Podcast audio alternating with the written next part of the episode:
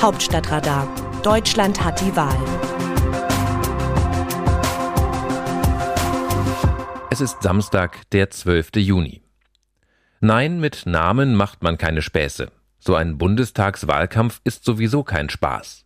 Bei näherer Betrachtung der Organisation in den Wahlkampfzentralen von CDU und Grünen spielen jetzt nur rein zufällig zwei Namen eine besondere Rolle. Tanit Koch und Michael Kellner. Sie werden ihren Anteil an dem Ergebnis haben, das die beiden Hauptkonkurrenten am 26. September einfahren. Jedenfalls müssen Profis wie Sie verhindern, dass es zu so etwas kommt. Grünen-Chefin Annalena Baerbock sagt seit Tagen mit Werbe in jeder Kamera, als würde sie nicht das hundertste, sondern das erste Mal wegen der Ungenauigkeiten in ihrem Lebenslauf Asche auf ihr Haupt streuen. Ich ärgere mich am meisten darüber. Es ärgert sie wohl ebenso, dass ihre Werte und die ihrer Grünen in Umfragen im Vergleich zum Staat als Kanzlerkandidatin nach unten gerauscht sind. Und das auch noch als Begleitmusik zum Grünen Parteitag an diesem Wochenende. Jetzt ist die Union oben auf, die zum Zeitpunkt ihrer Entscheidung für CDU-Chef Armin Laschet als Kanzlerkandidat im Keller war. Aber klar, Umfragen sind noch kein Wahlergebnis. Oft haben sich Institute mit ihren Prognosen getäuscht zuletzt mit dem vorausgesagten Kopf-an-Kopf-Rennen zwischen CDU und AfD bei der Landtagswahl in Sachsen-Anhalt. Die Christdemokraten kamen mit meilenweitem Abstand vor den Rechten ins Ziel. Gut 100 Tage vor der Bundestagswahl ist also noch nichts entschieden, denn an jedem einzelnen Tag können alle Kandidaten bis dahin noch Fehler machen oder auch nur einen falschen Satz sagen, der ihre Regierungskompetenz in Frage stellt.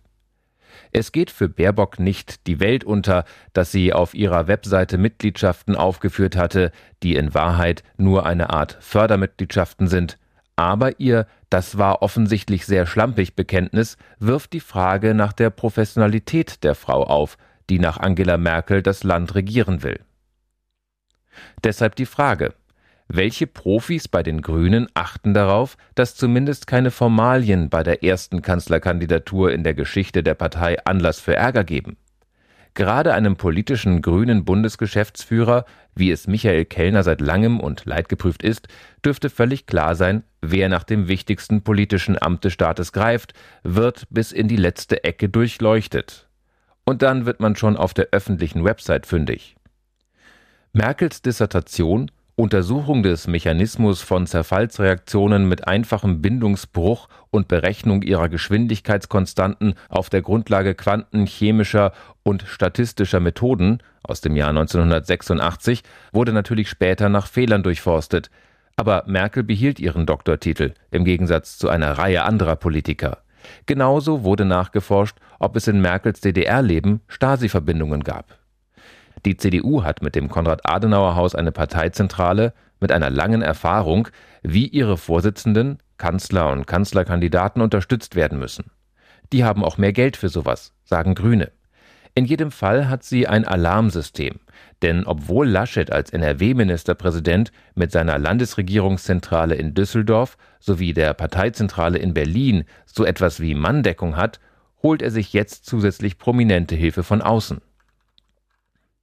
Sie heißt Tanit Koch, ist in Konstanz geboren und in Dublin zur Schule gegangen, hat Politikwissenschaft und Jura in Tübingen studiert und dann bei Springer Karriere gemacht. 2016 wurde sie Chefredakteurin der Bild-Zeitung und drückte dem Blatt einen selten seriösen Stempel auf.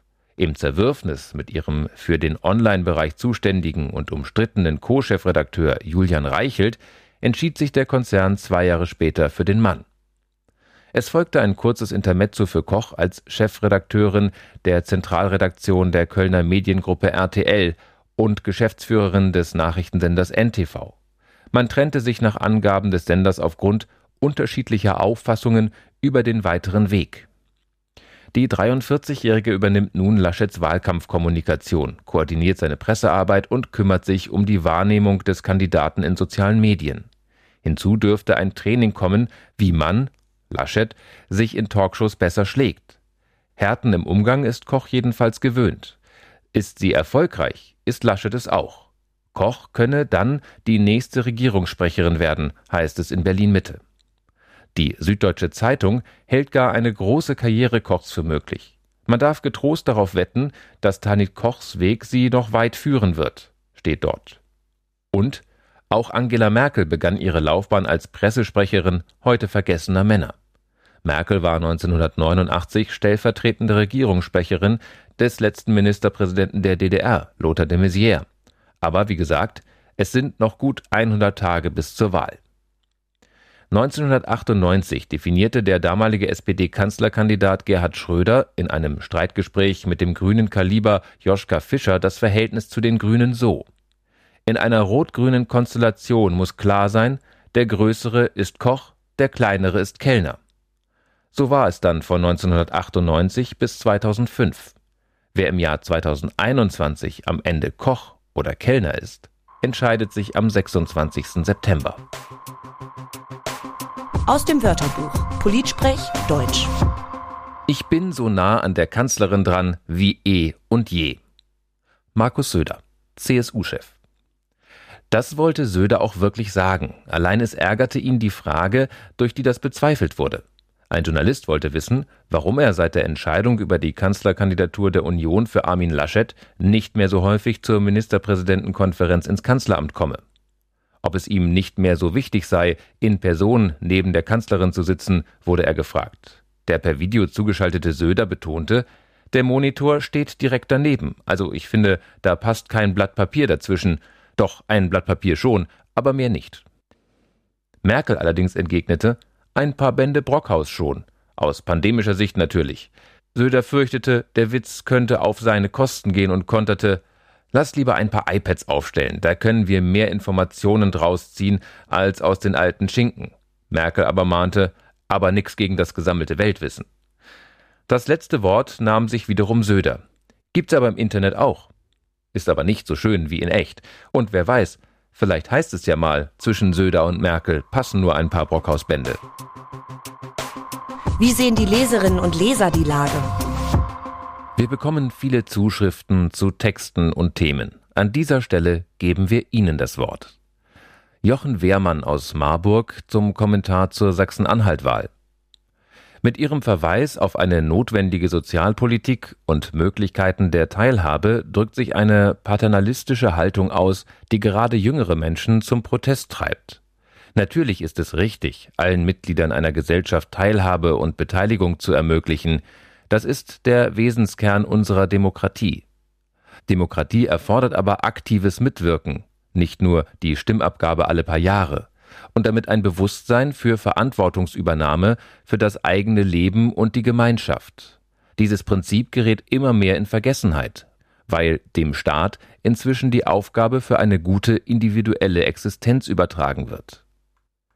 Es ist aber immer eine Interaktion zwischen dem Einzelnen und seiner Umgebung, die es im Leben zu gestalten gilt. Und da zeichnet sich eine erwachsene Haltung gerade durch Verantwortungsübernahme aus. Es gibt in unserer Sozialpolitik genug Angebote und dazu viele Freiräume, die der Einzelne nutzen kann. Zurück zu Sachsen-Anhalt. Gerade dort sind viele junge, aktive Menschen fortgegangen und zurückgeblieben sind weniger fähige, ängstliche, gebundene aber auch die haben eine Verantwortung und Handlungsmöglichkeiten, sind also nicht einfach Opfer. Marie-Louise Möbius aus Hannover zum selben Thema. Nein, in der Mehrzahl sind AfDler nicht die Abgehängten. Es sind, geht man die Akteure durch, sogar die Saturierten, zumindest diejenigen, die Arbeit haben und auskömmlich bis gut verdienen. Die Abgehängten hat man auch vernachlässigt, aber man war bequem, man hat nichts getan, als das in den Familien aus Nationalsozialismus und DDR-Diktatur vererbte autoritäre und rassistische Denken wuchs und vor allem, als es in gesellschaftlich relevante Strukturen gegossen wurde. Zwar gab es Aufklärung genug, aber die Konsequenz der Taten fehlte. Der Machtübernahme in den ländlichen Bereichen, in Sportvereinen und Jugendtreffs hat man nur zugesehen. Das war ja auch Arbeit und hätte etwas gekostet, dort gegenzuhalten. Christian Hummel aus Hannover zum Kommentar zum Benzinpreis. In Deutschland vollzieht sich auf dem Energiesektor gerade ein Paradigmenwechsel, weg von der sozialen Marktwirtschaft hin zu einer Kommandowirtschaft mit Geboten und Verboten, die den lange vernachlässigten Klimaschutz auf den Weg bringen sollen. Am grünen Tisch wird vorgerechnet, dass mit Hilfe einer ständig steigenden CO2-Steuer auf fossile Kraftstoffe der Autofahrer auf eine billigere, CO2-freie Alternative umsteigen soll. Aber gibt es tatsächlich diese preiswertere Alternative? Der Kauf eines E-Autos ist ein teurer Spaß. Auch das Nachladen der Batterie, unter anderem wegen fehlender Ladesäulen, ist nicht so einfach und bei dem exorbitant hohen Strompreis nicht günstig. Das Autorenteam dieses Newsletters meldet sich am Dienstag wieder. Dann berichtet mein Kollege Markus Decker. Bis dahin. Text Christina Dunz, am Mikrofon Johannes Weiß.